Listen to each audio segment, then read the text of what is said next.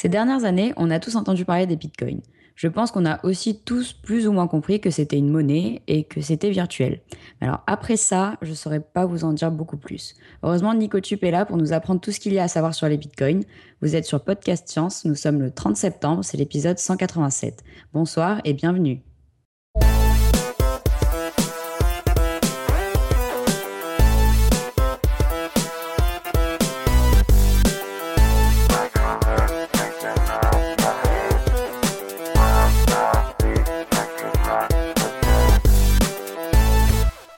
Bonsoir à tous euh, et bienvenue. Donc, euh, émission incroyable vu que la technique a l'air de fonctionner pour l'instant sans Alan, ce qui est une grande première dans Podcast Science depuis 5 saisons. Démarrage à l'heure Euh, Démarrage à l'heure, enfin, c'est juste totalement incroyable. Et pourtant, autour de notre table virtuelle, nous ne sommes que deux. Il y a Julie depuis Nice. Salut Julie. Salut.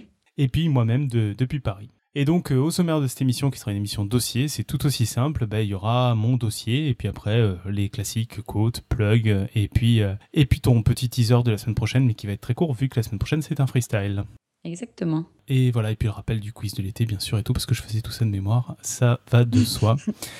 Voilà, bah, du coup, on est parti sur le dossier T'es prêt? Carrément prêt. Allez. Donc, on va parler du Bitcoin, donc, qui est un truc qui a été créé en 2009 par un ou plusieurs anonymes dont on connaît seulement un nom. euh. Alors, le Bitcoin, c'est devenu un nom connu aujourd'hui par la plupart des gens. Vous devez déjà en avoir entendu parler, à moins que vous ayez été dans une grotte. Et pourtant, on sait pas trop ce que c'est pour la majorité d'entre nous, encore moins comment ça marche. Et finalement, on se demande pourquoi il y a autant de bruit autour de ce truc qui a l'air d'être seulement une monnaie numérique, comme on a l'air d'en connaître des tonnes. Ben en fait, euh, monnaie et numérique, c'est deux mots qui sont bien connus, mais que finalement on connaît assez peu, un peu comme plein de choses, genre le temps, tout ça, on entend parler, on a du mal à définir. Et si, euh, alors c'est vrai qu'on navigue, on paye par l'internet mondial, mais on est bien en mal de décrire pourquoi toute cette navigation, ces échanges sont sécurisés, par exemple. Et si on est prêt à passer la moitié de notre temps pour en gagner, on aurait tous bien du mal à définir ce que c'est la monnaie et comment ça fonctionne. Pourtant, pour comprendre le Bitcoin, il va, il va être nécessaire de comprendre un peu comment fonctionne notre monde aujourd'hui avant d'appréhender comment il fonctionnera peut-être demain, et donc comment fonctionnent un peu les communications numériques et comment, euh, qu'est-ce que c'est que la monnaie. Et pour vous ouvrir déjà un peu euh, les yeux sur ce que peut être la monnaie, je vous propose d'écouter Jonathan et Anne-Laure du podcast Entre Podcast qui nous ont fait un petit morceau sur euh, les différentes monnaies qu'on peut retrouver à travers les peuples ou qu'on a pu retrouver aussi et qui vont vous montrer que les monnaies c'est pas toujours des petites pièces en métal précieux. Donc ben, on les écoute tout de suite. Bon, dis Anne-Laure, euh, j'en ai un peu marre de lire là euh, ton truc, euh, la quête du présent dans le passé par un groupe de culture tibétaine au Sikkim dans l'Himalaya oriental. Euh, franchement, franchement, il fait chaud, il fait beau. euh, viens, on va, on va se boire une bière, quoi. J'en ai marre. Ouais, ok, t'as raison, je connais un bon coin. Et puis, c'est pas à toi de payer la tournée cette fois? Si, si, parce que t'as payé hier, mais Mhm. tu sais, j'ai plus d'euros, quoi. C'est, euh, j'ai tout dépensé hier, euh, j'ai, plus rien, quoi. Ça me saoule ces systèmes de monnaie, ces trucs. euh, toi t'es entrepôt, tu vas pas me dire. Il y a quand même des gens qui ont fait des trucs un peu plus cool que, que des pièces et des billets. Bah, il y a un peu de tout, tu, tu serais plutôt quoi? Coquillages, dents de marsouin, plumes, sel, pierres polies Tant que c'est rare et que c'est précieux, tu peux faire une monnaie avec à peu près n'importe quoi. Tu connais la Kula Celle que présentait Malinowski après son séjour dans les îles trop brillants Malinowski, si, parce qu'il est souvent cité, le système de la Kula, ouais, mais honnêtement, j'ai lu et c'était tellement compliqué que j'ai rien compris. En plus, ça m'a semblé totalement illogique, franchement. Vas-y, raconte. Bon bah en gros, la Kula, c'est un système d'échange de biens cérémoniels qui était établi autrefois, hein, ça n'existe plus, entre plusieurs îles d'un archipel pas très loin de la Papouasie. Pour maintenir une entente cordiale entre toutes les communautés et affirmer certains privilèges, les habitants de ces îles ont mis en place un système plutôt ingénieux, basé sur l'échange de colliers rouges, les soulava, et de bracelets blancs, les moilis, tous deux composés de coquillages. Ils tournent, toujours dans le même sens, les colliers dans celui des aiguilles d'une montre, les bracelets dans le sens inverse, et passent d'île en île. Régulièrement, on les échange de communauté en communauté, et on suppose que ça s'est fait pendant euh, de nombreux siècles. Posséder un de ces bijoux conférait à son déteneur une place privilégiée durant tout le temps où il le conservait auprès de lui, mais pour autant il ne pouvait pas le garder indéfiniment. La circulation des biens devait continuer toujours pour maintenir l'équilibre. Tous les individus de la communauté ne participaient pas à la cula, C'était le plus souvent ceux qui cherchaient une position de big men, de privilège, de pouvoir, qui avaient le plus intérêt à utiliser ce réseau. Les échanges de coquillages permettent de créer et de renforcer des liens sociaux entre les membres des différents groupes. Et puis, euh, une fois qu'on a remis son bracelet ou son collier à quelqu'un, on devient officiellement son partenaire social jusqu'à la fin de nos jours. En gros, on entre dans la cula pour plus en sortir. C'est un système qu'on apparente à la monnaie, mais qui est vraiment très particulier, mais en même temps très intéressant. Euh, elle servait à ceux que Malinowski appelait les argonautes du Pacifique à maintenir des liens de paix et de partenariat entre différents groupes voisins. L'échange cérémoniel de coquillages était l'occasion pour les visiter en passant outre l'animosité et les tensions. Tu vois, c'est plutôt cool comme système. La CULA relève d'une dimension sociale, politique et psychologique importante. Mais tu vois, c'est un système d'échange de dons, et pas vraiment un système d'échange marchand. La valeur économique des coquillages est nulle, c'est sa dimension rituelle qui importe ici. Alors les coquillages voyagent, encore et encore, d'île en île, offrant prestige à leurs détenteurs et faisant naître sur leur passage des amitiés nouvelles, sans que jamais ne s'interrompe ou ne s'inverse le sens de leur parcours. C'est plutôt pas mal, non? Mais je ne sais pas si c'est avec ça qu'on pourra se payer une bière. Je sais pas, mais c'est un, système assez marrant, franchement. Euh, je me demande toujours comment ça a commencé, ces trucs-là. Du coup, je me pose une question. Alors, ces colliers, comment se les échangeait tout le temps? Euh, je sais pas, imaginons qu'il y a quelqu'un qui se mettait à les fabriquer euh, pour en pour en avoir plus, pour en distribuer plus ou pour en posséder plus. Enfin, ça marchait comment? Ils étaient spéciaux euh? Bah, il y avait, oui, c'était des bracelets spéciaux. C'était leur rareté qui, qui leur conférait en partie leur leur prestige. Donc c'était toujours les mêmes colliers qui circulaient. Après, bien sûr, dans le temps, il devait arriver que des colliers se perdent ou qu'on en fasse d'autres, mais euh, leur nombre était restreint. Et je pense que c'était des femmes qui devaient les fabriquer parce que c'était généralement euh, elle qui se chargeait de ce genre d'activité euh, en Papouasie. Ok, donc c'était une, euh, une monnaie fixe, quoi. Il y avait un nombre donné de colis au début. Ouais. Ouais, c'est intéressant. bon, t'as as autre chose comme monnaie? Les coquillages, c'est marrant, mais... Bah, il y, a bien quelque chose qui me vient en tête, mais l'idée va peut-être pas plaire à tout le monde.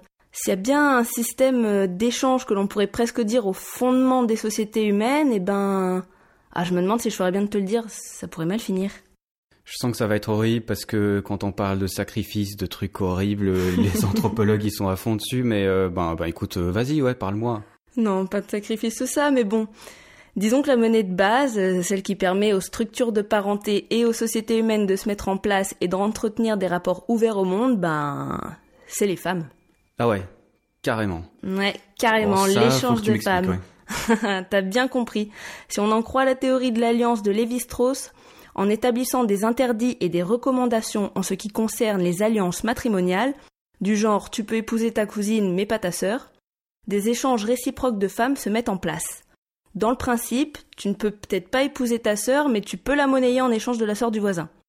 Les femmes, d'après les normes et les règles particulières à chaque espace-temps, circulent entre les différents groupes sociaux et familiaux qui forment cet ensemble plus grand qu'on appelle la société. C'est un mécanisme anthropologique fondamental, mais attention à toi, va pas essayer de m'échanger contre une bière.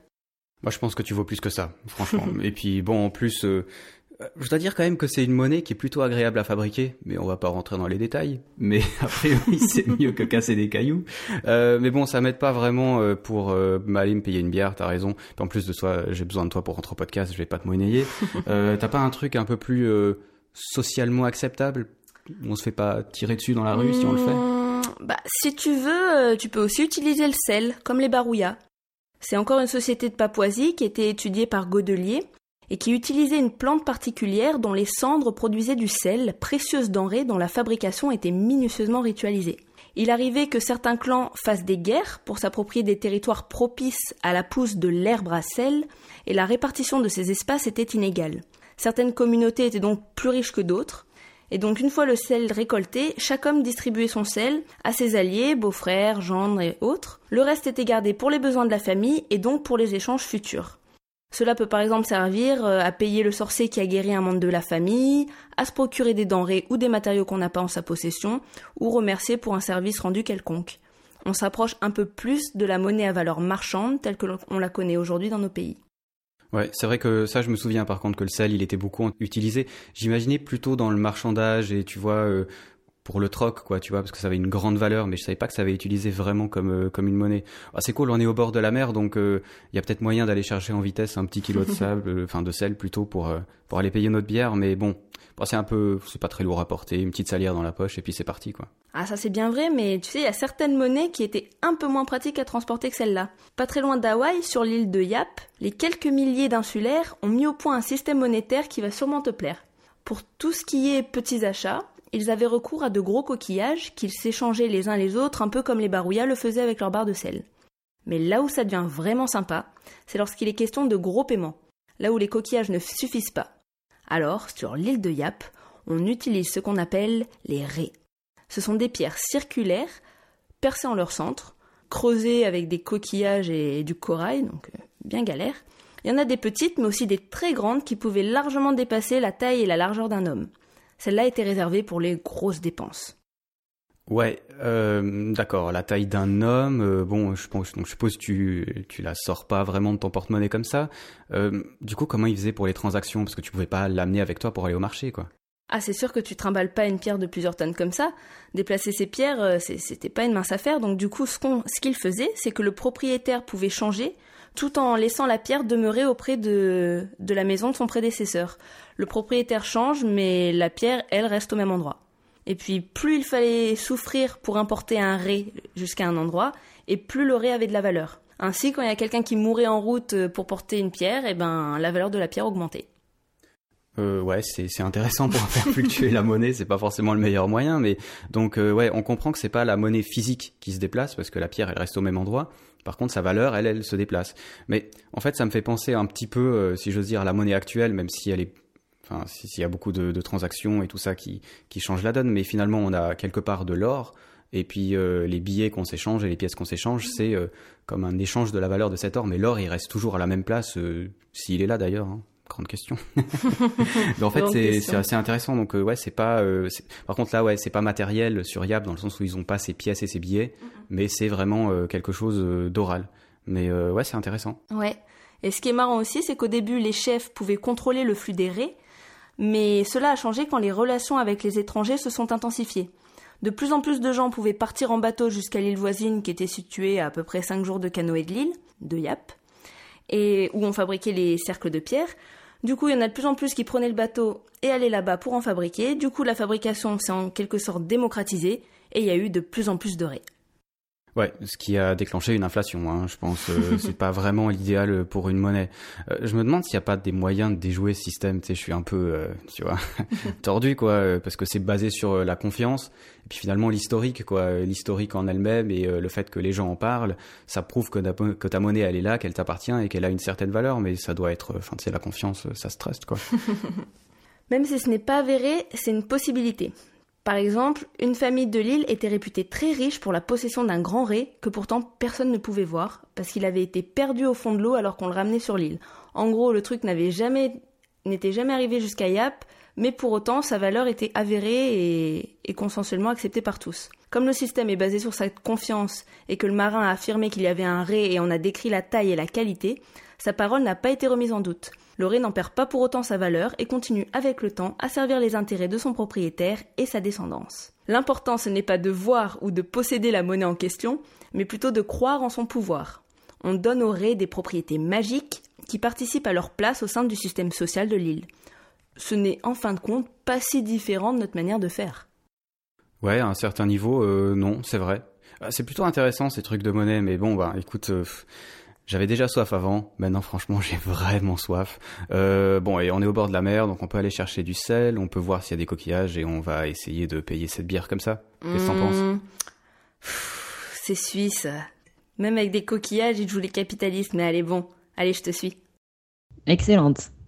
Donc excellente intro. Donc euh, j'espère que ça vous aura convaincu en tout cas que la monnaie, euh, la, vision qu'on en a euh, très contemporaine et occidentale est pas forcément exacte. De toute façon, on va y revenir. On va essayer de faire un peu le tri tout ça. Donc dans monnaie, dans numérique, un peu ce que ça veut dire. Et pour commencer, il va falloir essayer de comprendre parce que c'est important comment on arrive à faire des connexions sécurisées sur Internet. C'est important parce que si on veut réussir à faire des transactions monétaires, il vaut mieux qu'on soit sûr que le message qu'on envoie peut pas être envoyé par n'importe qui et qu'il soit sécurisé.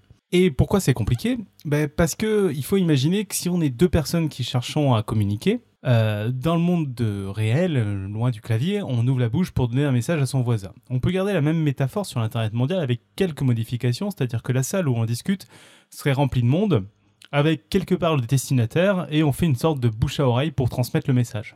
En fait, on fait plutôt un bouche à oreille à voix haute, c'est-à-dire, imaginez dans ce quand, alors, on fait plutôt un bouche à oreille à voix haute, quoi, où, euh, du coup il y a quelqu'un qui peut écouter, et puis au bout d'un moment, ça arrive au destinataire. Euh, sachant que bien sûr, chaque personne sait en gros où est le, le destinataire, vers où aiguiller le message. Alors, imaginez dans ce contexte, transmettre un numéro de carte bleue, bah, il faut avoir sacrément confiance dans toutes les personnes de la salle. Et comme on peut faire confiance à personne, comme dirait un certain docteur, on a heureusement inventé un système efficace pour réussir à transmettre des informations sensibles sans pour autant que tout le monde soit au courant. Le principe le plus utilisé aujourd'hui, qui est dit euh, asymétrique, consiste en gros à posséder un cadenas et une clé. Notre destinateur nous envoie alors une boîte ouverte de son cadenas avec le cadenas ouvert. On met notre message dedans, on referme le cadenas et on lui renvoie.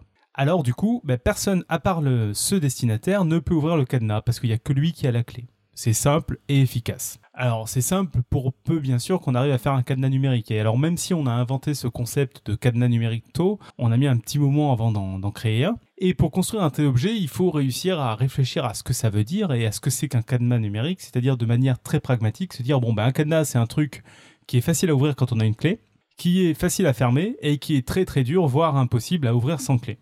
Et eh ben il y a trois mecs, un qui s'appelle euh, Ronald River, Rivest, euh, Adi, je sais pas pourquoi je me suis lancé à prononcer les noms, Adi Shamir et Leonard Adleman, qui ont donné le premier exemple de cadenas numérique en utilisant de manière tout à fait étonnante des, outils qu'on connaissait de longue date et qui étaient un peu des, des défauts. C'est-à-dire c'est des problèmes qui sont connus en mathématiques comme étant très difficiles. Alors très difficiles au sens mathématique, c'est-à-dire qu'on sait qu'il faut énormément de temps pour les résoudre et euh, bah, c'est un peu aux grandes dames de certains chercheurs qui se rendent compte que bah, ils vont pas réussir parce que c'est prouvé qu'on peut pas le faire rapidement. En tout cas, c'est prouvé dans une certaine mesure, euh, sous certaines hypothèses. Il y a encore des problèmes ouverts sur ce domaine-là. Et euh, bah, les recherches sont ralenties. Alors, sont ralenties, sauf pour les mathématiciens un peu plus théoriques, qui eux sont ravis parce qu'ils peuvent, ils peuvent développer leur imagination pour attaquer ces trucs-là. Et alors ça, c'est d'autant plus frustrant que certains de ces problèmes qui sont donc hyper compliqués, quand on a une solution euh, possible, il est hyper rapide de vérifier que c'est effectivement une solution. C'est-à-dire qu'on a des problèmes très compliqués, mais si jamais on a une solution, on est très rapidement capable de vérifier que c'est en effet une bonne solution du problème. Par exemple, si je vous demande par quel nombre je peux diviser le nombre 345 306 139, même avec une feuille et un crayon, vous allez mettre un petit moment avant de me donner les nombres. En revanche, si je vous affirme que l'un de ces diviseurs c'est 18 059, bah, c'est assez facile de vérifier. Il vous suffit de faire une division et vous regardez si ça tombe sur un entier.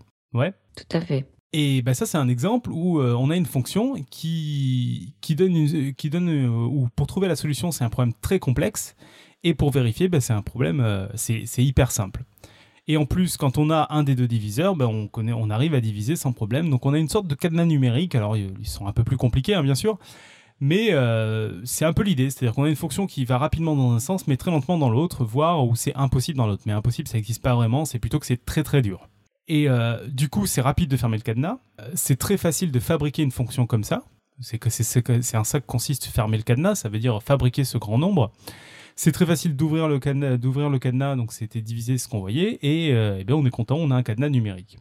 Et c'est en gros avec des fonctions un peu plus compliquées que euh, sur ça que repose le système RSA et plus généralement tous les systèmes de cryptographie asymétrique où on a une clé qui est publique qui en gros est euh, l'énoncé du problème ou une manière d'avoir le problème euh, qui est très compliqué et la clé privée qui est ben, la façon de résoudre le, de, résoudre le problème très rapidement, d'ouvrir d'ouvrir le cadenas il faut se rendre compte que euh, le système RSA et plus généralement les systèmes asymétriques, ben, c'est sur eux que reposent la plupart des transactions sécurisées de l'Internet mondial. C'est-à-dire des problèmes très durs à inverser mais faciles à vérifier. Euh, cela veut dire, entre autres, hein, ça c'est une petite aparté, que toute la sécurité de l'Internet mondial repose sur le fait que ce problème est vraiment dur à résoudre.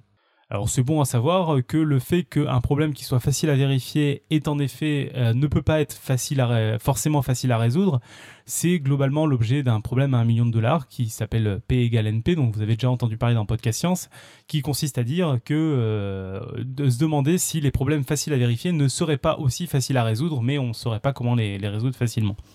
Bon, a priori, je vous rassure, on ne s'oriente pas trop vers le fait que ces problèmes seraient aussi faciles à résoudre, plutôt vers des choses un peu bizarroïdes, mais euh, en tout cas, c'est toujours un problème ouvert. Bon, en tout cas, ce qui est intéressant, c'est que maintenant vous savez comment on peut communiquer de manière sécurisée sur l'Internet mondial. Donc, au moins, déjà, on sait qu'on a une chance de pouvoir faire une monnaie numérique parce qu'on va pouvoir faire des transactions où on sera sûr que quand on transmet une information, quand on transfère un numéro de carte bleue, euh, bah, il n'y aura pas de problème. Bon, sauf qu'on va pas transmettre un numéro de carte bleue parce qu'on parle euh, de monnaie numérique, mais encore faut-il savoir ce que c'est qu'une monnaie. On peut imaginer qu'une monnaie numérique, moi c'est le premier réflexe que j'ai eu en entendant parler du Bitcoin, du Bitcoin, c'est en gros la monnaie qu'on utilise tous les jours, mais via une connexion numérique, un peu comme euh, bah, ce qu'on fait quand on paye via Internet. Alors c'est vrai pour plein de monnaies numériques, qui portent euh, un peu ce même nom de manière trompeuse, euh, aussi bien quand on paye sur PayPal, quand on, quand on paye via la note banque, ou, même de manière un peu plus éloignée quand on paye avec des, Facebook Coins, je sais pas si ça s'appelle comme ça, mais des, des sortes de monnaies un peu alternatives sur les réseaux sociaux. Mais pour le Bitcoin, c'est absolument pas vrai et c'est ce qui change tout et qui représente sa vraie principale innovation.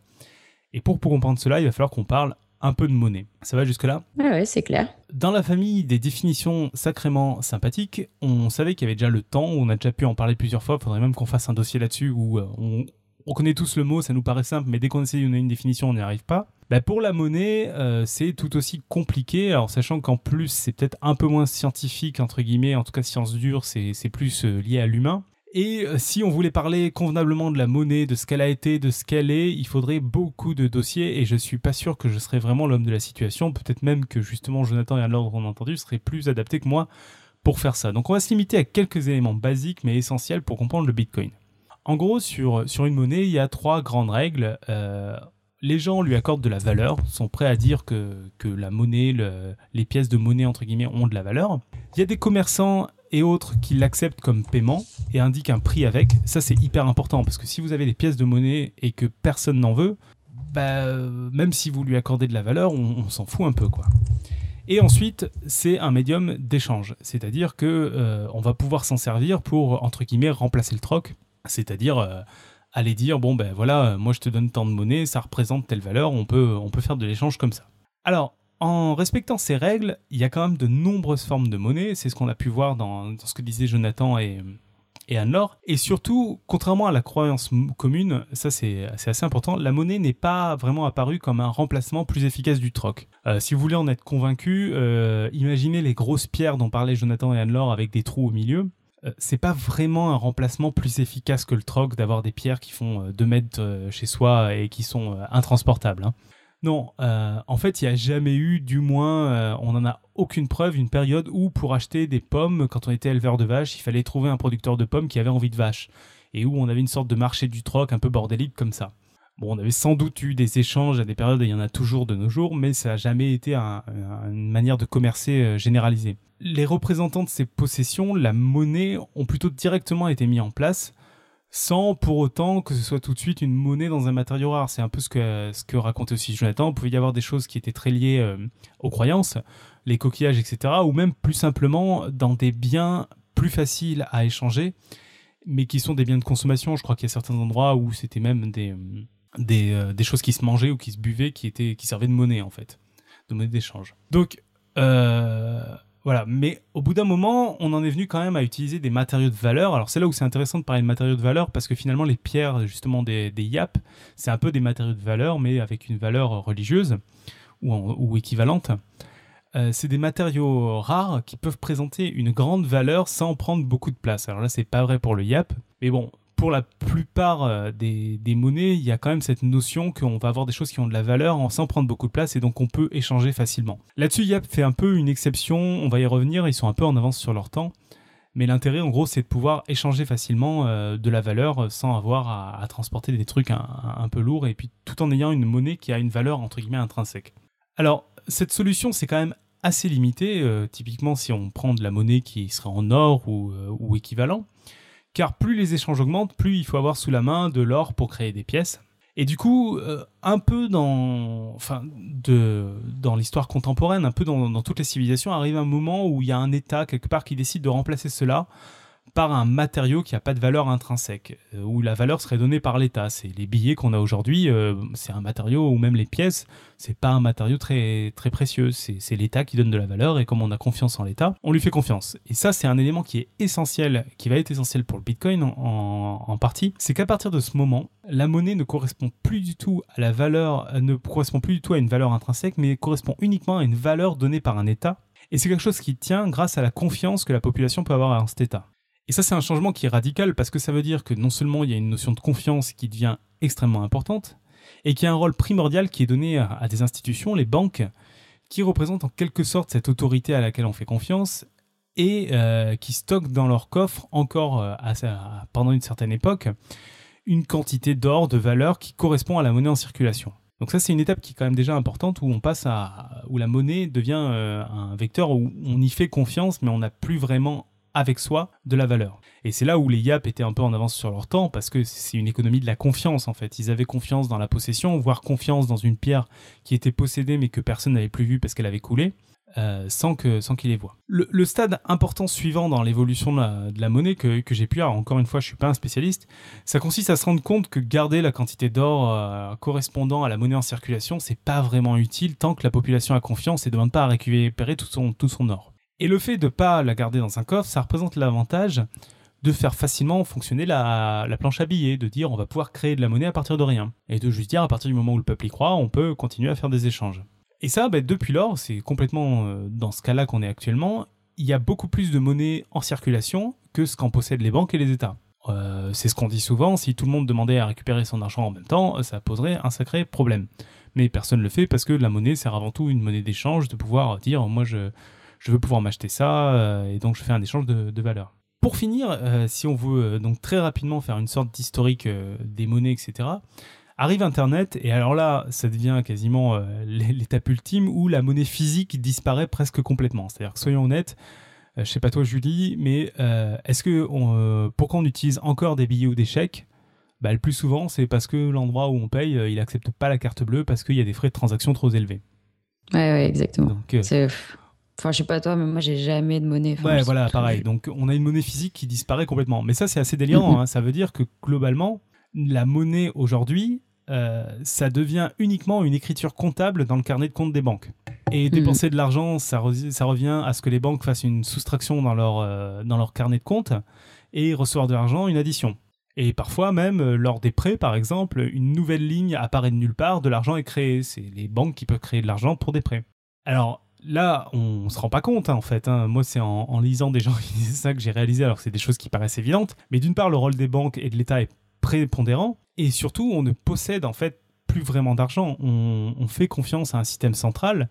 C'est-à-dire que si du jour au lendemain, la banque annonce que vous n'avez plus d'argent, ben, vous n'avez plus d'argent. C'est une ligne de, c'est une ligne dans un carnet de compte euh, qui disparaît. Si demain un État décide d'imprimer des billets sans interruption faisant perdre valeur à toute la monnaie, vous êtes ruiné. Alors heureusement, ça n'arrive pas tous les quatre matins. C'est important de se rendre compte qu'aujourd'hui, la monnaie, c'est quelque chose qui est donc quelque chose de très central et ça peut avoir des impacts assez importants. Euh, bah, par exemple, quand je disais si quelqu'un décide que vous n'avez plus d'argent, c'est un peu dans une moindre mesure ce qui s'est passé avec Wikileaks où euh, l'État américain a demandé de bloquer complètement leurs comptes et compagnie. Comme c'est centralisé, il n'y a aucun problème. Du coup, aujourd'hui, il euh, faut bien comprendre qu'aucun échange financier se fait sans passer par une autorité centrale, à savoir votre banque de manière générale. À chaque fois que vous payez par carte bleue, vous mettez une carte dans un, boîtier, il y a une communication qui indique à votre banque de soustraire une somme à votre compte, et elle seule est autorisée et a autorité pour autoriser ou non la transaction. C'est ce qui permet aujourd'hui à nos échanges de fonctionner de manière fiable. Faut pas voir ça que comme un truc négatif. Hein. Vraiment, c'est important, c'est-à-dire que c'est très centralisé, ça, ça fait un peu Big Brother, mais il faut bien se rendre compte que c'est aussi ça qui fait que ça fonctionne aujourd'hui le fait que quand vous avez de l'argent, ça représente quelque chose, c'est que vous pouvez pas dépenser deux fois euh, le, même euro. Et ça, c'est vérifié grâce à ce système central des banques. Et on n'avait pas, justement, jusqu'au Bitcoin, trouvé un moyen pour réussir à faire qu'on soit d'accord sur l'utilisation de la monnaie sans passer par un système central ou plusieurs systèmes centraux. Donc les banques ont le monopole de la gestion des comptes et sont en quelque sorte mandatées par l'État pour le faire. Et alors là, on arrive historiquement, et ça on peut pas l'éloigner de, la notion du Bitcoin, c'est que parfois les banques pourtant en très faible nombre et non représentantes de la population, c'est pas des élus, peuvent faire des erreurs et cela peut se révéler dramatique pour le plus grand nombre. Et c'est ce qui s'est passé avec la crise financière de 2007 où euh, bah, ils ont fait des, ils ont, ils ont joué un peu et ils ont un peu perdu. Et c'est pas un hasard que ce soit dans ce contexte qu'arrive en 2009 le Bitcoin avec un but énoncé clairement dans euh, l'entête, l'introduction de l'article publié sur le Bitcoin, permettre des transactions financières sans intermédiaire. Voilà, donc on en est là. Euh, c'est-à-dire que l'idée est merveilleusement utopique. Euh, c'est de faire une transaction financière, c'est que deux personnes établissent un contrat sans qu'il y ait une autorité au milieu qui le valide. Euh, faut bien se rendre compte que ça c'est impossible, hein. c'est-à-dire que à partir du moment où il y a deux personnes qui se mettent d'accord sur quelque chose, quand tout se passe bien, tout se passe bien. Mais s'il y a un problème, c'est une parole contre l'autre, c'est impossible de le résoudre sans autorité centrale qui dit non non mais attendez, vous avez signé ça, moi j'en suis la preuve.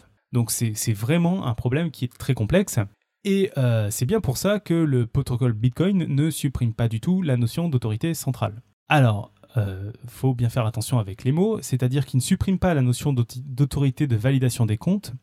Il propose juste de faire que euh, cette autorité de validation des comptes soit dans les mains de tout le monde en même temps. Donc on a une sorte d'autorité centrale, c'est-à-dire qu'on valide une transaction auprès d'une autorité, mais cette autorité c'est tout le monde. Elle, sorte, elle est entre quelque sorte explosée. Alors on va voir avec certaines règles.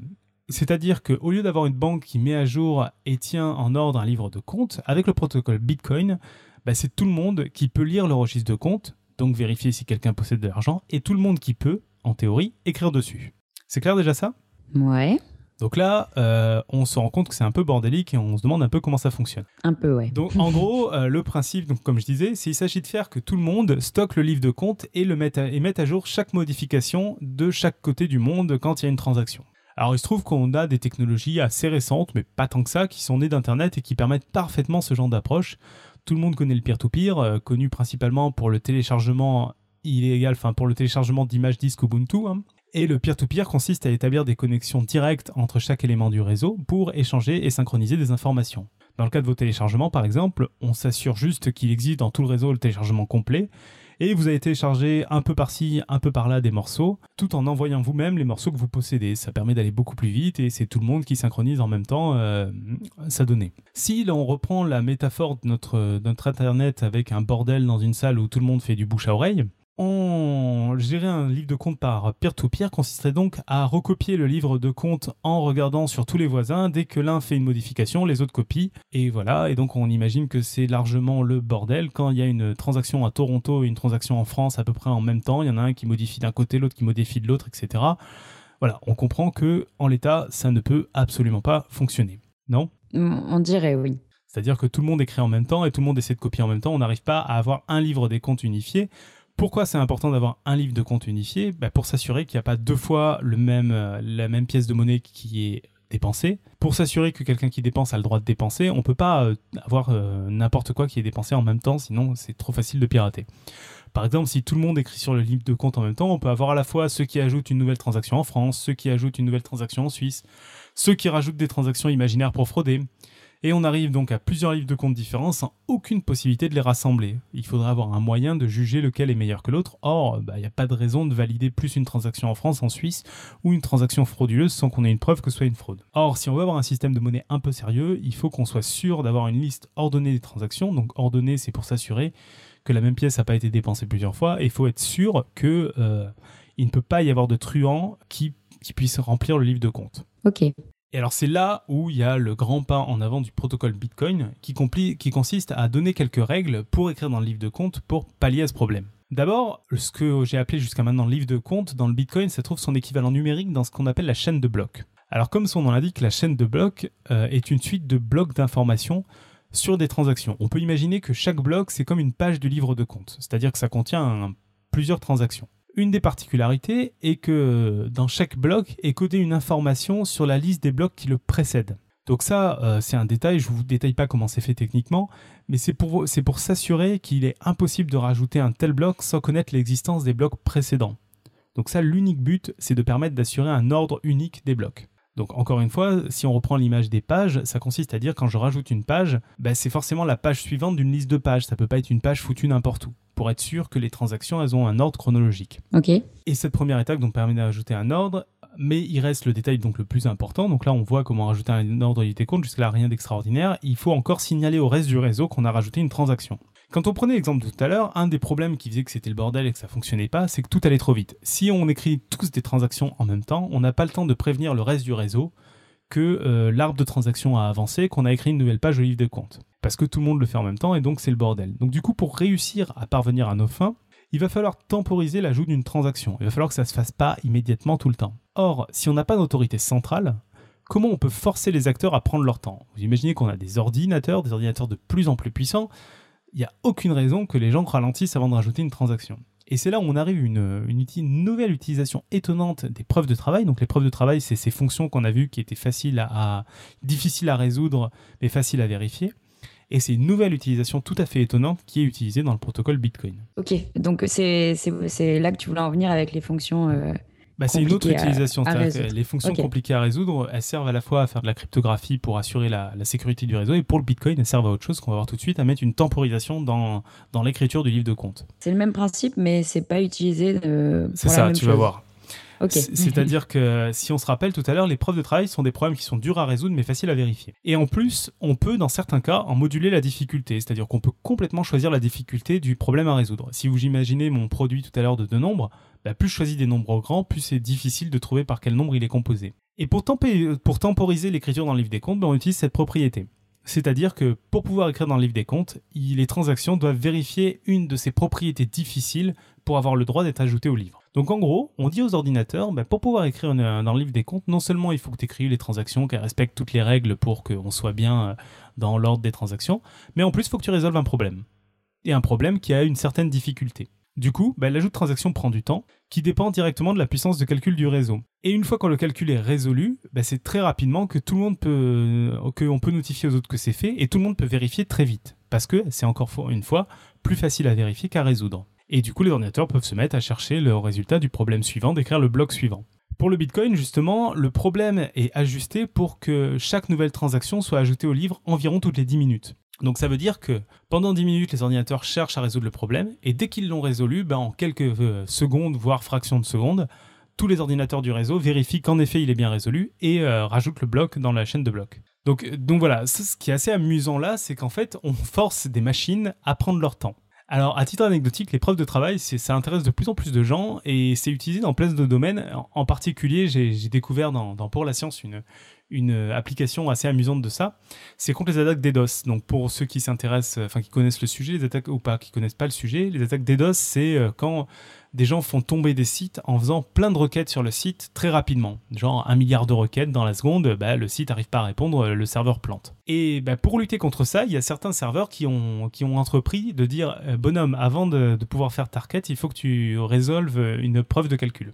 Et donc, il faut que tu résolves un problème. Du coup, il ne peut pas y avoir trop de requêtes par, euh, par seconde parce qu'il faut résoudre le problème avant. Bon, alors euh, c'est bien beau, on a un truc qui permet de temporiser, mais est-ce que ça marche? C'est quand même la question important. la plus importante. Alors, et en particulier, il faut bien réserver que ça respecte, vérifier que ça respecte bien les propriétés qu'on attend. Donc d'abord, on va imaginer que deux ordinateurs en même temps résolvent le problème lié à la transaction et donc ajoutent un bloc différent au bout de la chaîne. Donc là, c'est vraiment le cas le plus dramatique on a euh, deux personnes qui écrivent en même temps sur le livre de compte, qui rajoutent une page. Donc on aura une partie des ordinateurs du réseau qui vont accepter l'un des blocs, parce qu'il est bon, et une autre partie qui va accepter le deuxième bloc, qui du coup, chacun vont se mettre à travailler sur un bloc différent, ils vont comme essayer de rajouter une page à une page différente du livre de compte. Donc là, on est dans un cas où euh, bah, on a deux livres de compte qui coexistent. Mais statistiquement, l'un de ces deux groupes validera la nouvelle transaction avant que l'autre ait fini, et notifiera tout le monde, y compris les autres. Et comme les, ordinateurs qui vont voir arriver une chaîne de transactions plus longue que celle sur laquelle ils sont travaillés, ben, ils arrêteront de travailler. Et ils passeront sur la chaîne la plus longue. Parce qu'il y a une règle dans le protocole Bitcoin qui dit que dans le livre de compte, c'est la chaîne la plus longue qui compte. Donc là, vous imaginez un petit arbre où il y a un moment, il y a deux blocs qui se sont créés différents, deux pages différentes en parallèle. Et comme il y en a un autre qui s'est créé derrière l'une d'elles, ben c'est la, chaîne la plus longue qui, euh, est validée. Donc ça, euh, ça permet de se rendre compte d'un truc qui est assez important. Ça veut dire que dans, dans, certains cas, c'est le cas, qu'une transaction Bitcoin prend environ une heure avant d'être validée de manière complètement fiable. Donc c'est c'est pas encore. Alors je sais qu'il y a des évolutions, je pourrais pas vous en parler trop parce que je suis pas spécialiste. Vous pouvez écouter Nipcoin, qui, qui est un podcast de Nipcast qui s'amuse avec tout, euh, toutes ces crypto, euh, crypto-monnaies qui vont un peu plus vite. Mais dans le protocole Bitcoin, pour être sûr et certain qu'une transaction est faite, il faut attendre en gros une heure ou quelques dizaines de minutes. D'accord. Parce qu'en fait, celle, euh, donc il y en a une qui passe avant, Celle qui est pas passée, elle est annulée? Bah, Elle est considérée comme, euh, ouais, comme annulée. Elle, est, elle fait plus partie du livre de compte. D'accord. Donc c'est une transaction qui n'existe plus, quoi. Voilà, qui n'existe plus du tout dans, dans l'échange. Et alors, faut bien se rendre compte que ce livre de compte, c'est la monnaie. C'est-à-dire que vous ne verrez jamais de Bitcoin. Un Bitcoin, c'est pas un fichier dans un ordinateur. C'est pas euh, quoi que ce soit. C'est juste ce que vous avez sur votre ordinateur. C'est la clé qui permet de prouver que vous possédez, euh, que vous avez. En fait, c'est une clé qui vous permet de faire une transaction avec un certain nombre de bitcoins. Parce que justement, je, enfin, il y a une question de Dame Dahu qui demande qu'est-ce qu'un bitcoin euh, de façon matérielle, puisqu'il n'y a pas de compte en banque pour le valider, c'est un fichier informatique. Euh. Alors justement, le bitcoin, en fait, ce n'est rien du tout.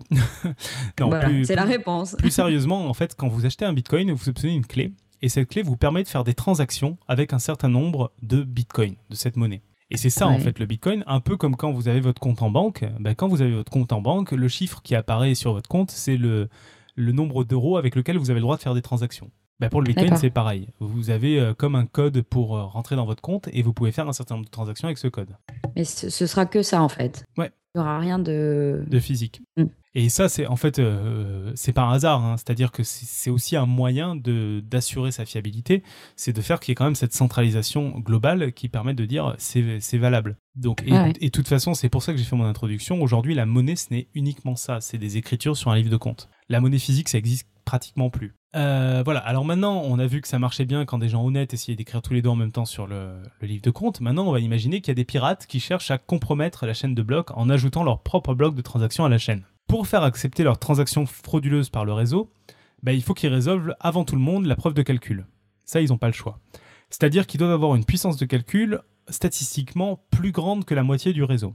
Alors, d'une part, aujourd'hui, c'est quasiment impossible avec la taille du réseau Bitcoin tel qu'il est aujourd'hui, et ça le sera d'autant moins plus les ordinateurs rejoindront le réseau. C'est-à-dire qu'il y a tellement d'ordinateurs aujourd'hui dans le réseau que la moitié de la puissance de calcul de Bitcoin, c'est énormissime. Mais en plus, euh, une chose que j'ai pas dit, et que je vais dire maintenant, c'est que le fait de valider une transaction, d'ajouter une page au livre de compte dans le protocole Bitcoin, vous permet de gagner des Bitcoins. C'est-à-dire que c'est par ce biais qu'est créée la monnaie. C'est comme une rémunération pour les ordinateurs qui vérifient les transactions. Donc c'est un système qui est assez amusant parce que c'est très simple, c'est-à-dire qu'on paye les gens pour valider les transactions de tout le monde. Et bah, par rapport à ça, en fait, les gens qui participent à la vérification des bitcoins, enfin de la transaction, c'est des gens qui ont des bitcoins bah, ils vont en recevoir du fait de vérifier les transactions.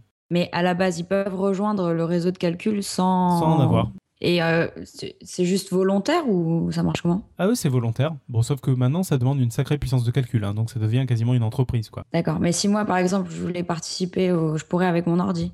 Euh, ton ordi serait pas assez puissant. D'accord. Il vaudrait mieux que euh, en fait, ce qui se fait pas mal, c'est qu'ils ont des sortes de mini cartes graphiques que tu peux brancher à ton ordinateur qui fait les calculs. Ça s'appelle Miner. Je crois que ça coûte une cinquantaine d'euros sur Amazon. Et donc tu mines et plus tu as de la puissance. Des fois, il y en a qui se mettent en groupe aussi. Et plus tu as de la puissance de calcul, plus tu as des chances de gagner des bitcoins. Donc statistiquement, tu en gagnes, mais tu en gagnes moins si tu pas de puissance de calcul.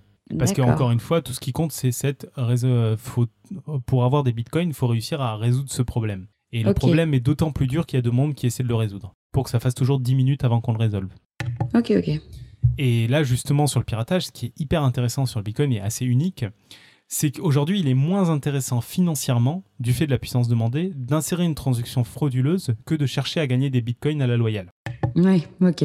Et ça, c'est marrant parce que ça veut dire que c'est une sécurité qui suppose pas que les gens sont pas trop malhonnêtes. C'est au contraire que les gens ont leurs intérêts qui est gagner du fric et que le meilleur moyen maintenant de le faire, et plus le réseau grandira, plus ce sera le cas, bah, c'est de le faire à la loyale. Ah, c'est intéressant. Donc c'est assez amusant. Alors ça veut pas dire qu'il n'y aura pas de piratage, ça veut pas dire, faut pas oublier que c'est un algorithme hein, tout ça, donc euh, il peut y avoir un bug, il peut y avoir n'importe quoi qui s'insère dessus, c'est maintenu par des bénévoles. Euh, de toute façon, je vais y revenir à la fin. Le Bitcoin c'est une sorte de premier brouillon sur des sur des monnaies euh, sur des monnaies comme ça, hein, mais mais c'est intéressant de voir qu'il y a une autorité qui est centralisée, où des gens arrivent à se mettre d'accord sans avoir justement une banque ou quoi que ce soit, et que c'est fiable. Et euh, la meilleure moyen de voir que c'est fiable, c'est que ça fait, je sais, bah, ça fait depuis 2009, ça va faire 5 ans que ça existe, et il n'y a pas eu de, il a pas eu de faille technique du Bitcoin. Il y a eu des choses, j'en rediscuterai pas là, mais des, des, choses de, un peu frauduleuses, des utilisations frauduleuses du Bitcoin, mais il n'y a pas eu de faille technique. Et voilà. Et donc là, on voit que par une utilisation originale des preuves de calcul, bah, Satoshi Nakamoto, Nakamoto donc c'est le nom, le pseudo de la personne qui a publié l'article sur le Bitcoin, l'article originel, on ne sait pas si c'est un homme, une femme, un groupe ou quoi que ce soit.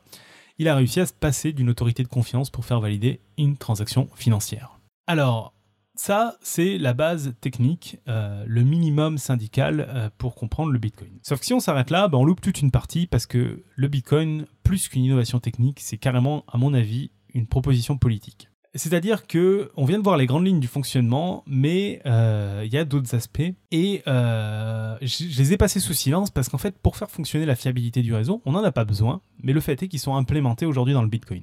Et le, meilleur exemple, c'est qu'on a vu tout à l'heure, l'ordinateur qui, parvient à valider une transaction, il se voit récompensé d'un certain nombre de bitcoins. En fait, ce nombre évolue au cours du temps. C'est-à-dire qu'au début, la somme était de 50 bitcoins, mais cette valeur est divisée par deux tous les 4 ans si bien qu'au final, bah, il y aura en tout et pour tout 21 millions de bitcoins produits, pas un de plus, pas un de moins. Et alors ça, c'est un choix qui a absolument rien de technique. Hein. On pouvait euh, continuer à distribuer ad vitam aeternam 50 bitcoins. Mais c'est une méthode anti-inflation qui est codée dans la monnaie. C'est-à-dire que l'inflation, euh, le bitcoin, il est né dans une période de peur de l'inflation. Et le fait qu'une monnaie perde sa valeur euh, à cause d'un excès de planche à billets et tout ça n'était pas acceptable pour le, créateur, et il le dit très bien dans son texte.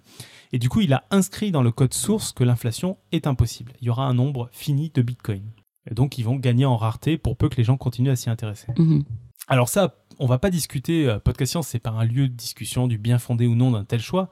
Par contre, ce qui est hyper intéressant à noter, c'est que cette règle est inscrite dans le protocole de transaction et personne n'a le pouvoir de le changer. Et jusqu'alors, ce genre de rôle ou de règle s'était fixé par les États ou les groupements d'États comme une loi, comme une règle, et ça donc ça dépendait du sérieux des responsables politiques et des institutions.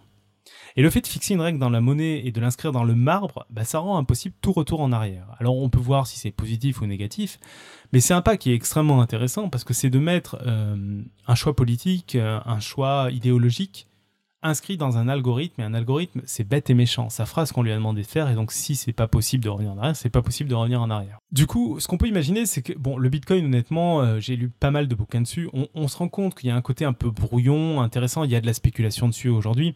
Moi je suis pas du tout convaincu que c'est quelque chose qui va devenir majoritaire. Par contre je suis convaincu qu'il y aura d'autres monnaies de ce type et qu'on pourra imaginer d'autres monnaies avec d'autres règles inscrites dans la monnaie. Par exemple, euh, dans un des livres que j'ai lu, que je vous, donnerai en, source dans, le dossier, euh, on, pourrait par exemple empêcher l'utilisation d'une monnaie de ce type pour certains types de transactions. Par exemple, dire euh, bah, cette monnaie, on ne peut pas acheter d'armes avec, on ne peut pas acheter stupéfiants, on peut acheter que ce type d'objet. Ça, ça peut être hyper intéressant. Alors pour info, ça existe déjà avec la monnaie telle qu'on la connaît aux États-Unis. Euh, il y, a des, systèmes sociaux qui distribuent des, cartes de prépayées qui ne permettent de payer que pour certains trucs, pour de la nourriture, etc. Donc c'est plein d'idées hyper intéressantes et c'est là où je trouve que c'est de la politique. Ça pourrait amener beaucoup de stabilité dans notre système, bon comme ça pourrait amener du bordel, hein, parce que quand c'est des ordinateurs qui dirigent le monde, il peut y avoir... Euh, encore une fois, dans Podcast on ne va pas faire de politique, on n'est pas là pour décider de pour du compte, mais reste que ça, ça donne un nouveau outil avec lequel jouer. Euh, dans le même ordre d'idée, euh, dans, les aspects politiques du Bitcoin et dans les aspects qu'on a déjà vus euh, du fonctionnement, ça forme un, grand changement d'imaginer la monnaie.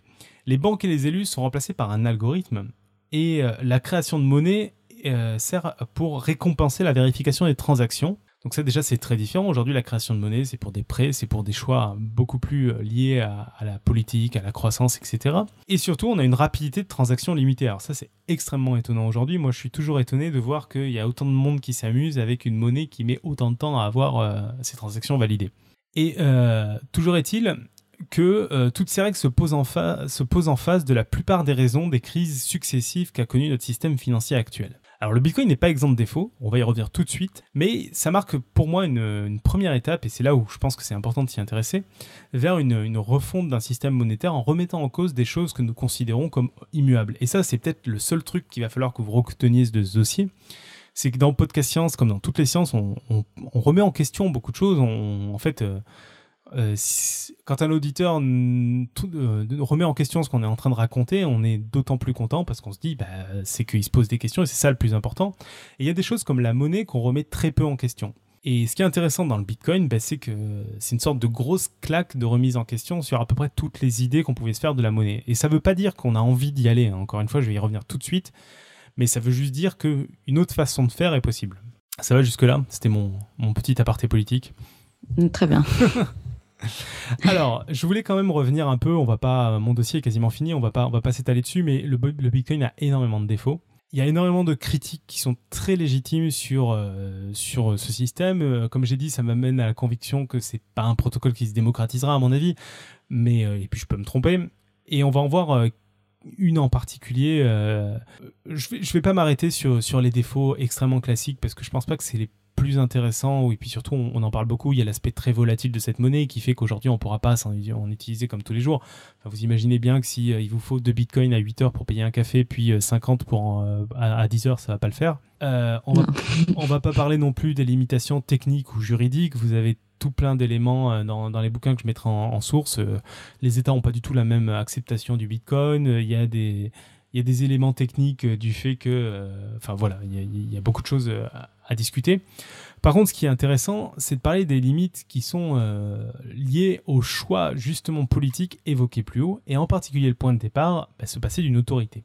Alors se passer d'une autorité, on l'a vu, il y a beaucoup d'avantages, mais il y a aussi pas mal de défauts.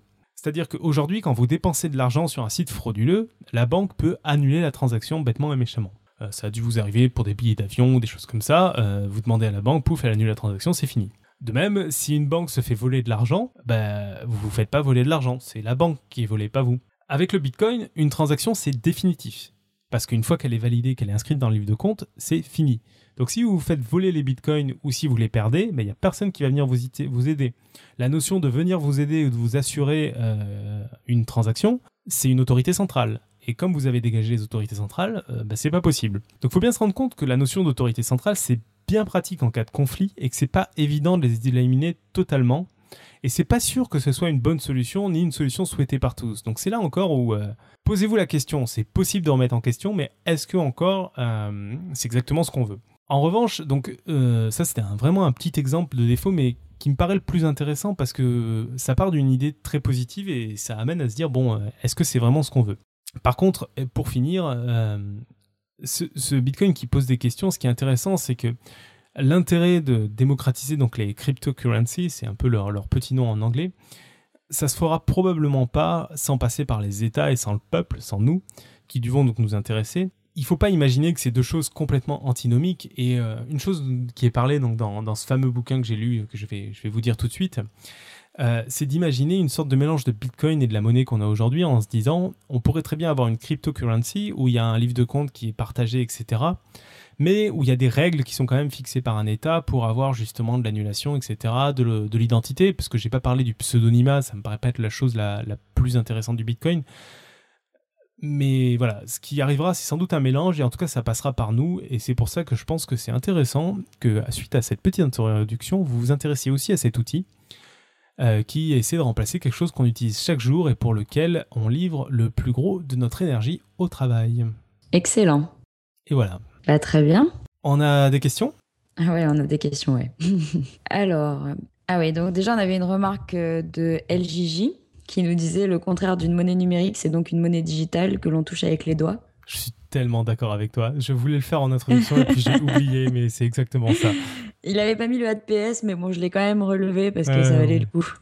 Très bien. Euh, il nous demandait aussi si les, les golds de Candy Crush ne sont pas une monnaie virtuelle. Alors ça, j'en ai parlé rapidement. Euh, c'est des monnaies virtuelles, mais donc euh, on est tout à fait dans le schéma classique de la monnaie. C'est des monnaies qui sont validées par une autorité centrale. Et sauf que c'est pas l'État, c'est Facebook c'est Candy Crush qui leur donne une valeur, qui leur et, et elles ont même la particularité la plupart du temps d'être validé uniquement par certains commerçants qui sont l'autorité même. Donc c'est pas, pas foufou.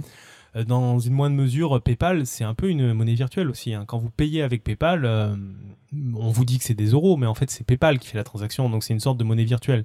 Et c'est même comme ça qu'essaie de s'imposer euh, PayPal. ensuite, on avait David Loureiro qui, faisait une remarque, je pense que c'était sur le, dessin du teaser de Puyo. la police d'écriture de l'image avec Mario, c'est du Ubuntu. Et il nous précise Nerd Inside. Ensuite, il nous demandait les banques ne possèdent plus l'équivalent de l'argent qu'ils peuvent échanger en or, non? C'est tout à fait ce que je disais. Ouais, tout à fait. Aujourd'hui, elles ne les possèdent plus. On a, il y a beaucoup plus de monnaie en circulation que ce que possèdent les banques. Mhm. Euh, donc ensuite, on avait Dame Davy, mais je, t'ai posé la question, c'était sur euh, qu'est-ce qu'un bitcoin?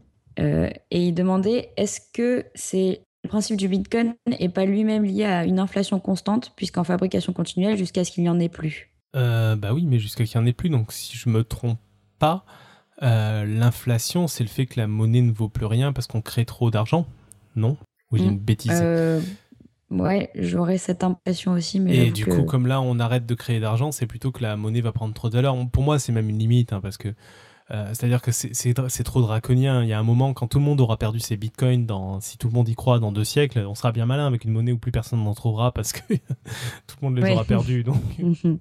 Ah oui, alors il y a Yves qui précisait que c'est fini les cartes graphiques, maintenant c'est des ASICS ouais, voilà, fondu tout exprès. exprès. En gros, c'est des processeurs hein, qui sont faits exactement pour ça. C'est ce que je te disais sur, sur la puissance. Ouais.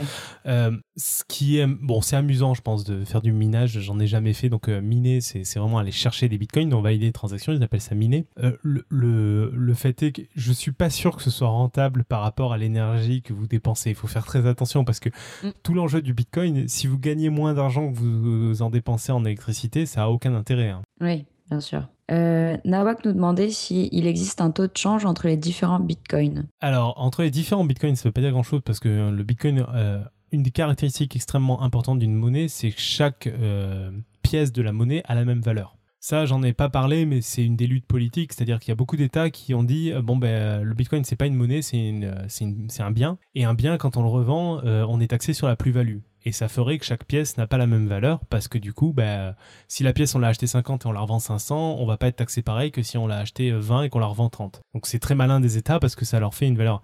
Le Bitcoin intrinsèquement, euh, euh, c'est des pièces de monnaie, ça a la même valeur. Donc il n'y a pas de taux d'échange entre les différents Bitcoins.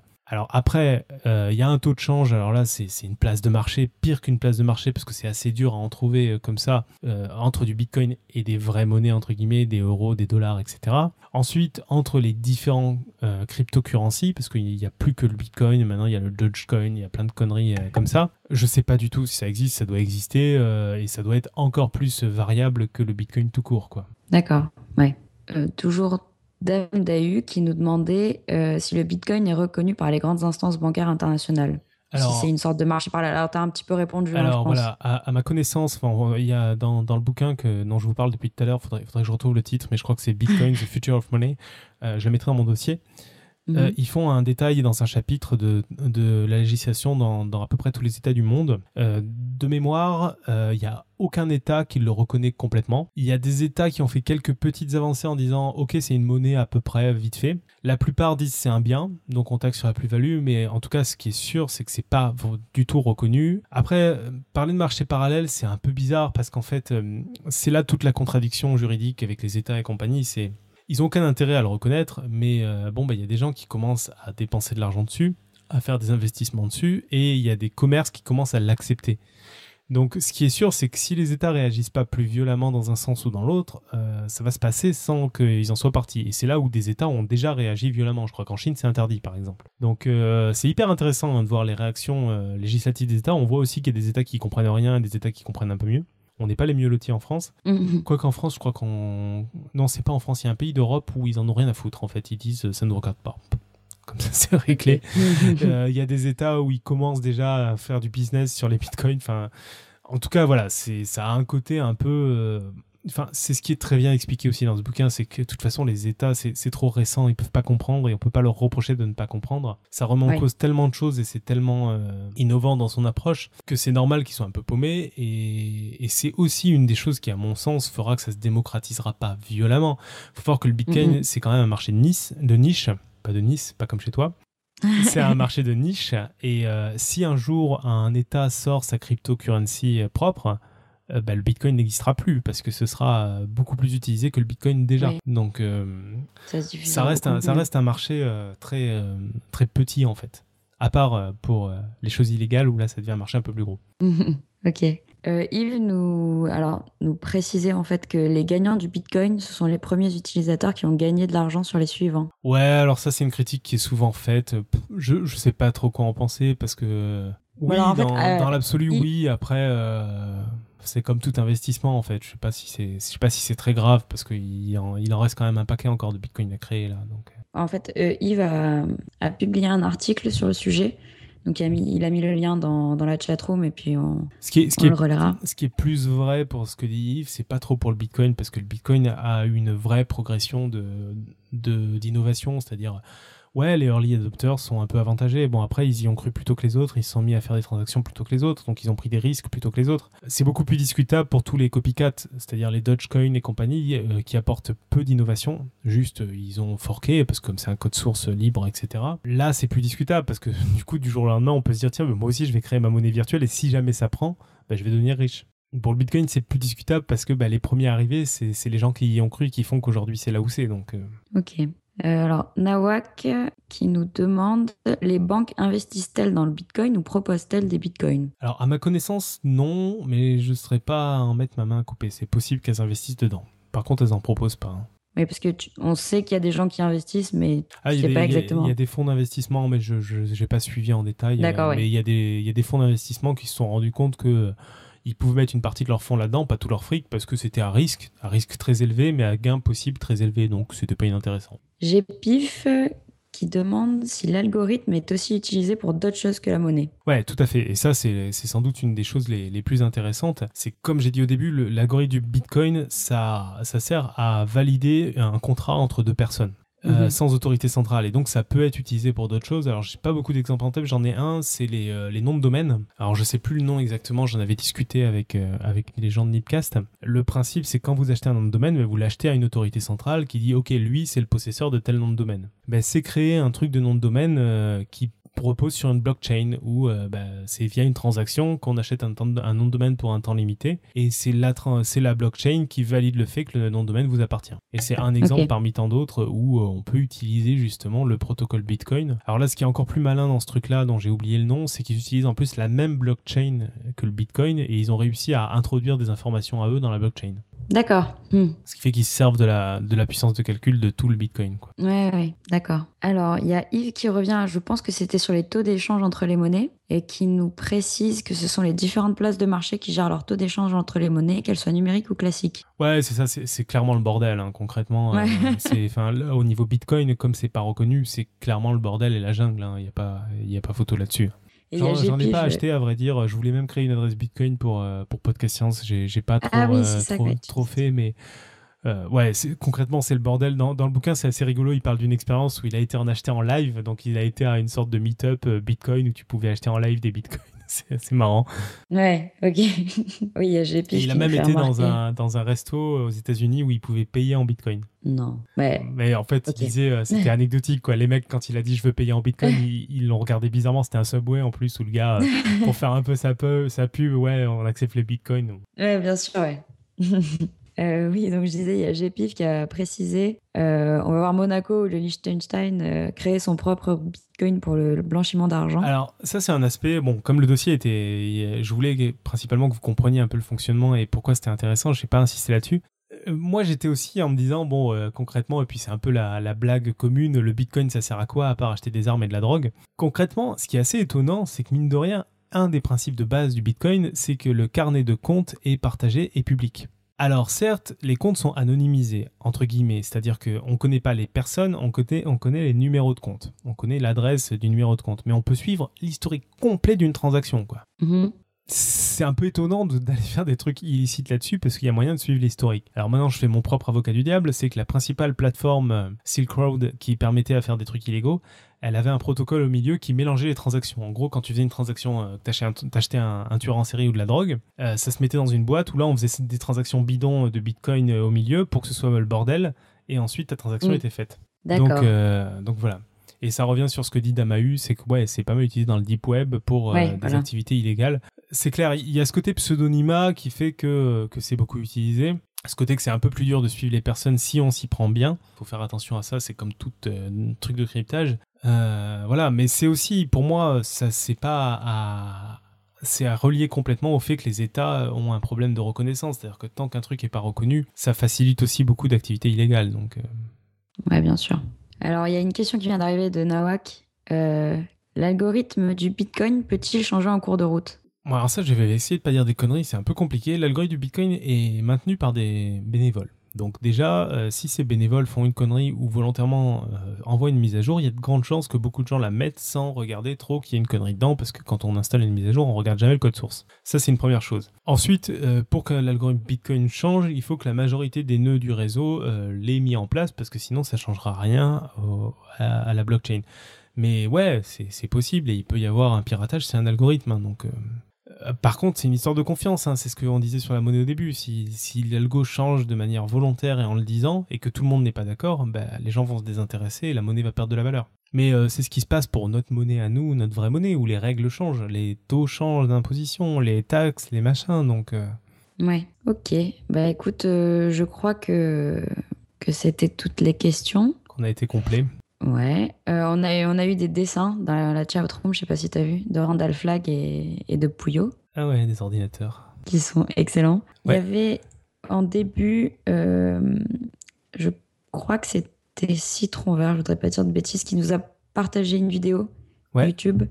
Euh, How to manage inflation in virtual economies. Ouais. Donc j'ai pas pu la regarder parce que c'était, ça avait déjà commencé, mais on remettra aussi le lien dans, dans les notes. Ok, super. Voilà. Bon, bah c'est bon, tu as compris un peu plus le Bitcoin Tu te posais des questions au début. Ouais, ouais, ouais, non, franchement, c'était super. Bon, bah c'est cool. Euh, voilà, bah en tout cas, moi je vous engage à vous y intéresser. Donc, euh, je vais aller juste chercher dans mon Kindle le titre du bouquin parce que, alors honnêtement, as pas mal parlé. J'ai lu 5 euh, ou 6 bouquins sur le Bitcoin et je me disais, putain, c'est dingue, il n'y a pas un seul bouquin un peu, enfin vraiment bien sur le Bitcoin. Concrètement, il y a plein de bouquins qui sont pas mal. Si vous voulez aller dans la technique, il y en a qui sont costauds et compagnie, mais il y en a pas qui prennent un peu d'un peu plus haut le Bitcoin. Et en fait, j'en ai trouvé un qui est sorti en septembre, qui s'appelle Bitcoin: The Future of Money et je vais pas voir l'auteur, il va falloir que j'aille dans Goodreads. Euh, donc Bitcoin and the Future of Money, il est hyper intéressant parce qu'il va vous expliquer les grandes lignes. Bon, je pense que vous n'allez pas apprendre des tonnes de choses par rapport à ce que j'ai dit là au niveau technique. Par contre, il fait toute une réflexion déjà sur euh, le positionnement euh, économique du Bitcoin dans l'histoire de la monnaie. Et surtout, il parle un peu de l'avenir, il parle un peu de, de politique, d'acceptation par les États. Enfin, il traite un peu tous les sujets autour duquel gravite le Bitcoin. Il parle aussi euh, d'éventuellement d'autres cryptocurrencies qui pourraient apparaître. Il parle de tout ce qui est activité illégale autour du Bitcoin, qui est, qui est une partie qui est pas du tout négligeable. Donc, euh, donc voilà, euh, vraiment très sympa. Donc c'est Bitcoin, Everything You Need to Know About the Digital Currency Revolution. Et c'est de José Paglieri. Ok.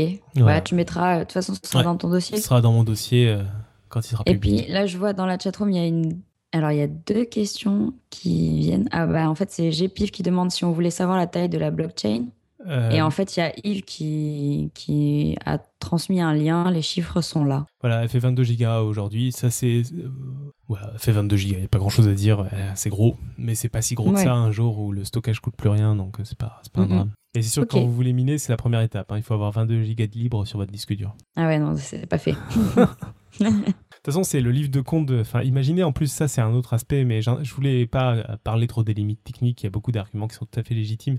Si ça se démocratise, vous imaginez que le livre de compte en question, c'est euh, toutes les transactions de toute l'humanité mondiale, quoi. Donc, ça, ça pourra avoir tendance à être gros. Et là, il faut imaginer qu'aujourd'hui, le Bitcoin, c'est un truc de niche. Hein. Donc, 22 gigas, c'est avec un truc de niche depuis 4 ans. Ouais, on se rend un peu compte. Bon, après, encore une fois, euh, il y a plein d'améliorations du Bitcoin, des optimisations qui font que les blockchains et compagnie seront pas obligés d'être aussi grosses et, tout. C'est là où des améliorations de l'algorithme arrivent. Quoi. Bon, ben c'est bon, hein. je pense qu'on a fait le tour. Ouais, je pense, on peut passer au pitch. Ouais. Et c'est toi qui, qui travaille là Eh oui. Donc euh, la semaine prochaine, le 7 octobre, on se retrouve pour euh, l'épisode freestyle. Donc ce sera le premier de la, depuis la rentrée.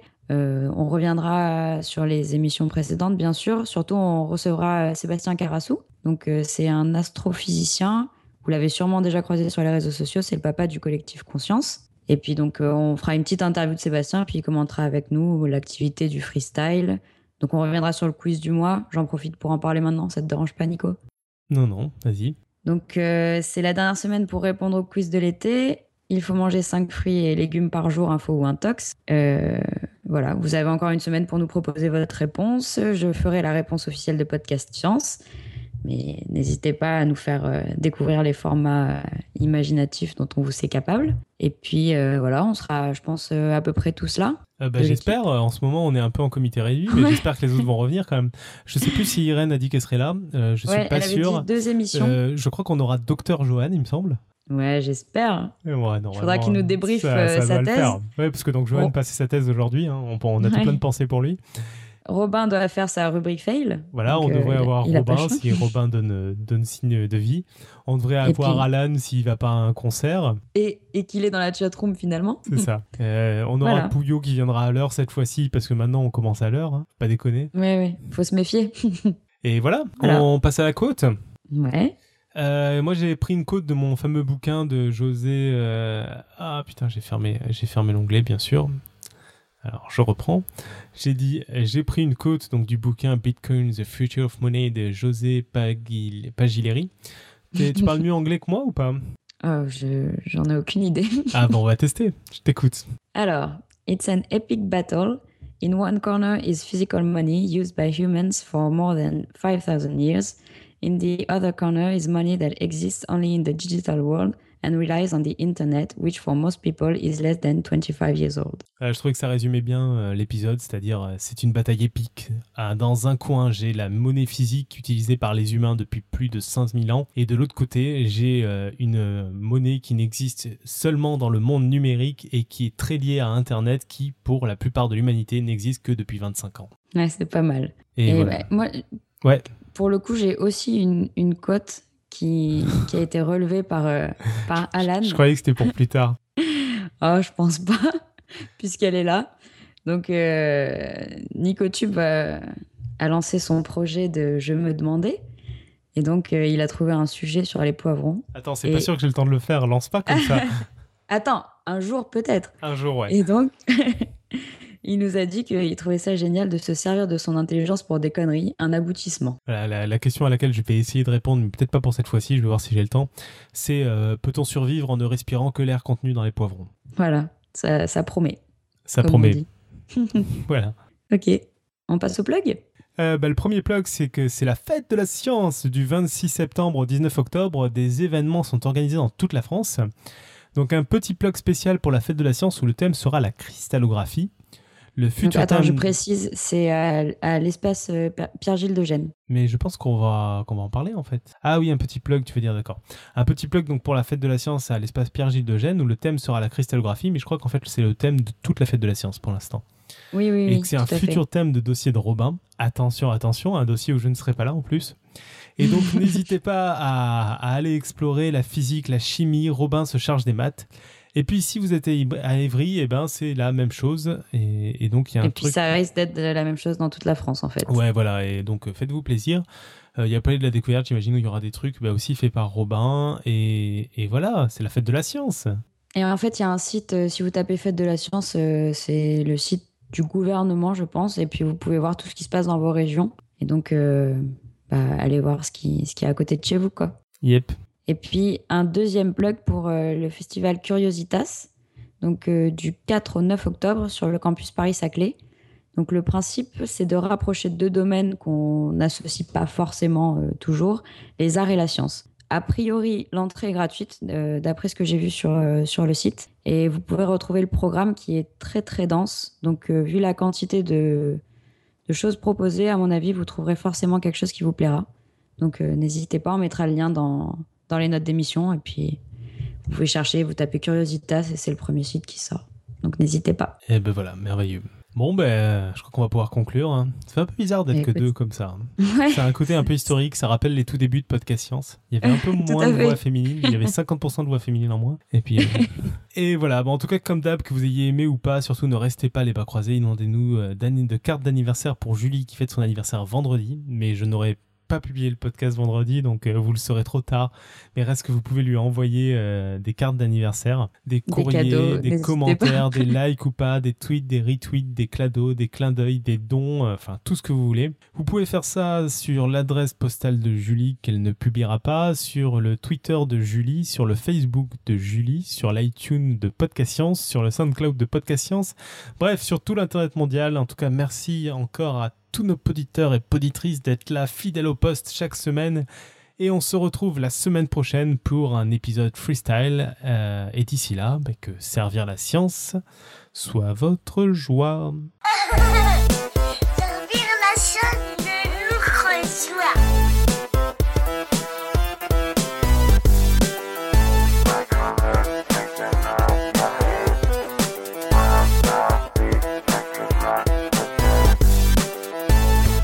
Et il y a, il y a LGG et Alan qui ont repris qu'il n'y avait pas 50% de Ouais, voix féminine. hein. Ce sera, ce sera coupé. ce sera coupé euh, honteusement. Pourquoi il y a Alan dans la chatroom, chatroom au fait? Ah, mais il est là depuis le début quasiment. hein. Mais Enfin, en fait, tout il dit je pas la un- soir, c'est juste pour le principe quoi. On peut l'appeler là ou pas? C'était pour nous tester.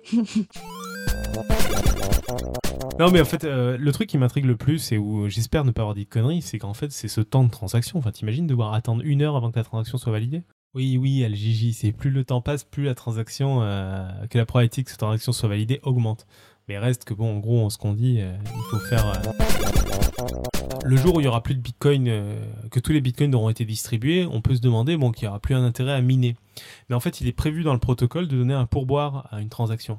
Mhm. Et aujourd'hui, ça, a tendance, même si je suis pas sûr que ce soit très efficace, à favoriser le fait que cette transaction soit faite avant les autres. Et demain, c'est ce qui fera que les transactions seront faites. Parce que si une transaction n'a pas un pourboire alors qu'on gagne pas de bitcoin, ben personne ne voudra la faire. En fait, c'est même la façon dont c'est implémenté, c'est assez rigolo. C'est que quand on a une transaction, il y a un nombre d'argent qu'on envoie et un nombre d'argent euh, qui est reçu par la personne à qui on l'envoie. Et si la balance euh, est, est, euh, est positive, c'est-à-dire qu'on envoie plus d'argent que la personne en reçoit, ben la différence c'est un pourboire. Viens, viens te connecter pour les bonus, Alan. là. On sait que t'es là en fait, que tu fais semblant d'être de sortie, mais c'est pas comme si t'avais une vie sociale, quoi. C'est marrant qu'il fasse semblant d'être dehors en fait. Je trouve ça mignon. Salut les loulous, Salut. Salut ça fait plaisir. Et vous vous en êtes super bien sortis, Eh, bravo. t'as vu, pas de problème technique ni rien, tout va bien quoi. T'es surpris Si, si tu lis un livre par semaine pendant les 50 prochaines années, t'en auras lu 2600 en Ouais, tout. je sais, t'en auras même pas lu ce que tu peux en mettre dans un Kindle. La probabilité pour que 4 personnes prises parmi n aient la même date d'anniversaire est supérieure à 50% dès que n est supérieur à 187.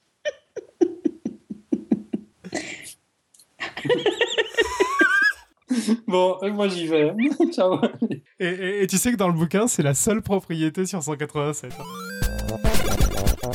J'ai beaucoup aimé le mail du, du, du Muam. Nous trouvons votre concept intéressant et serions intéressés pour revenir éventuellement vers vous dans le cadre d'événementiels plus larges du musée.